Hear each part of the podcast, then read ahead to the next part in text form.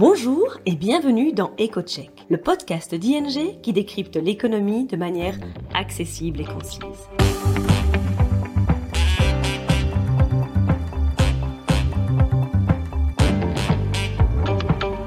Nos experts économistes se penchent toutes les deux semaines sur le sujet brûlant de l'actualité et on explique les conséquences économiques et financières pour vous ou votre entreprise.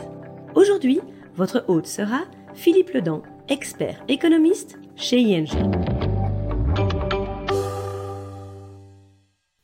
Bienvenue dans ce nouvel épisode d'EcoCheck. Dans l'épisode précédent de notre podcast, nous avons discuté des perspectives du marché du travail en Belgique pour 2023. Le vieillissement de la population provoque en effet une tension plus structurelle sur l'emploi et qui ne changera probablement pas de sitôt.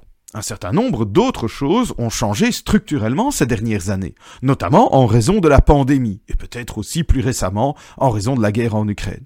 C'est le cas de l'approvisionnement de l'économie. Alors que de nombreuses entreprises avaient l'habitude d'appliquer le modèle du just-in-time, du juste à temps, en matière de stock, donc elles maintenaient des stocks au niveau le plus bas possible, eh bien ces dernières années, elles ont eu tendance à conserver davantage de stocks pour faire face à toute éventualité. La question est donc de savoir dans quelle mesure cela a un impact sur le cycle économique. Eh bien, c'est ce que nous allons examiner dans ce podcast.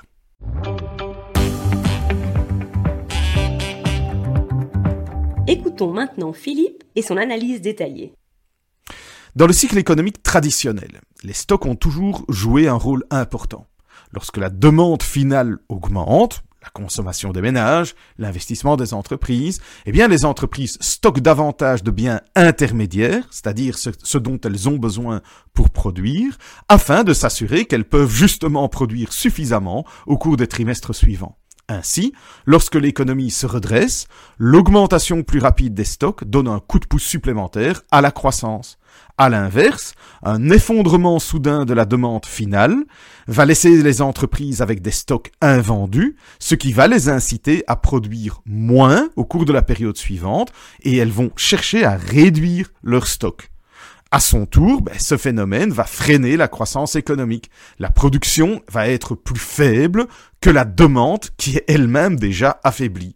En d'autres mots, la gestion des stocks par les entreprises va exacerber le cycle économique.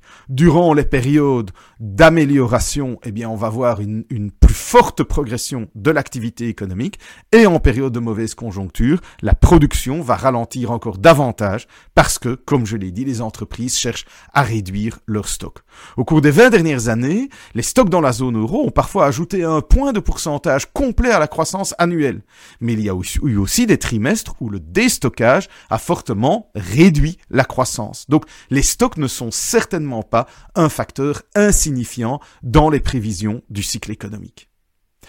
Ceci étant, il est vrai qu'avec la mondialisation de l'économie et la chaîne d'approvisionnement hautement intégrée, les entreprises ont commencé à détenir de moins en moins de stocks au fil du temps. C'est ce qu'on appelle, comme je l'ai dit, le modèle du just-in-time, du juste à temps. Bah, après tout, elles étaient sûres de pouvoir répondre rapidement à l'évolution de la demande, car elles pouvaient également être approvisionnées très rapidement.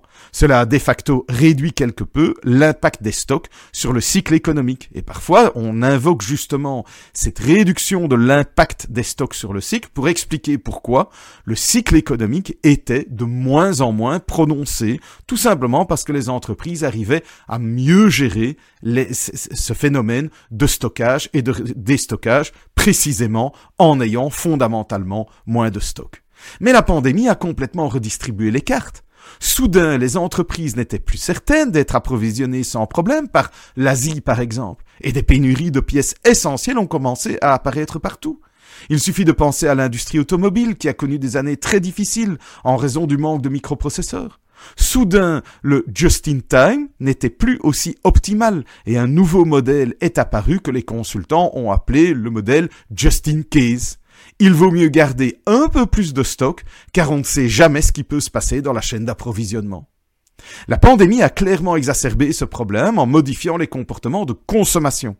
Alors, d'abord, les consommateurs qui étaient confinés et incapables de sortir au restaurant ou de réserver des vacances à l'étranger ont non seulement commencé à épargner davantage, mais aussi à acheter plus de biens.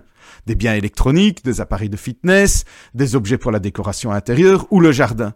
Les consommateurs n'en avaient presque jamais assez. Mais cela entraînait souvent une pénurie et de longs délais d'attente. Cela a incité de nombreuses entreprises à se réapprovisionner à tout prix. En d'autres mots, par crainte de ne pas pouvoir répondre à la demande future, les entreprises ont stocké plus que ce dont elles avaient réellement besoin. On le voit par exemple dans les chiffres d'affaires du secteur de l'entreposage ou des services de transport. Il a connu une très forte croissance depuis la pandémie. Tout cela a probablement contribué de manière significative à l'expansion économique de ces 18 derniers mois. C'est important de le souligner. Mais entre-temps, la situation a, de nouveau changé. Les perturbations de la chaîne d'approvisionnement mondiale se résorbent progressivement. Mais dans le même temps, le comportement des consommateurs a également changé. Les consommateurs qui peuvent désormais voyager ou se restaurer dépensent beaucoup plus d'argent en services et moins en biens. Et ça, les statistiques le montrent également très très bien. Par exemple, les achats en ligne, le e-commerce, eh bien, ils ont chuté l'année dernière, après l'expansion massive pendant la pandémie. Les entrepôts regorgent de marchandises invendues. Entre-temps, par ailleurs, les taux d'intérêt ont fortement augmenté, ce qui rend la détention d'un stock d'invendus beaucoup plus coûteuse, puisqu'il faut financer un stock.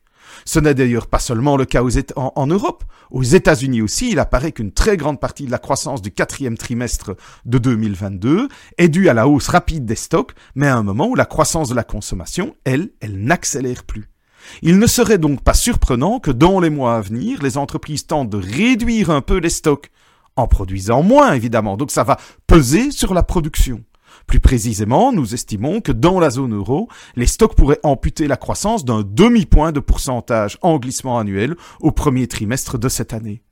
Alors, est-ce que ça va entraîner une croissance négative en Europe? Probablement pas. Les jeux ne sont pas faits.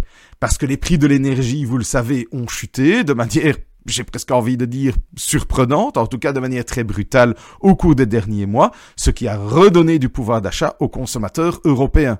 Par conséquent, il est peu probable que le cycle des stocks provoque une récession pour l'instant, mais il est par contre probable que ce phénomène pèse au moins temporairement sur la croissance, sur la reprise économique.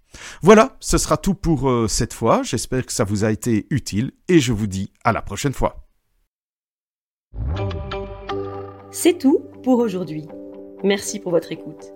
N'hésitez pas à suivre notre podcast EcoCheck pour ne manquer aucun épisode. Vous souhaitez en savoir plus sur l'actualité économique et financière?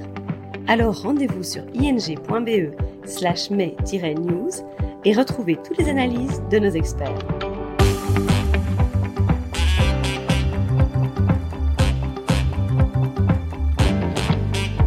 À bientôt dans EcoCheck.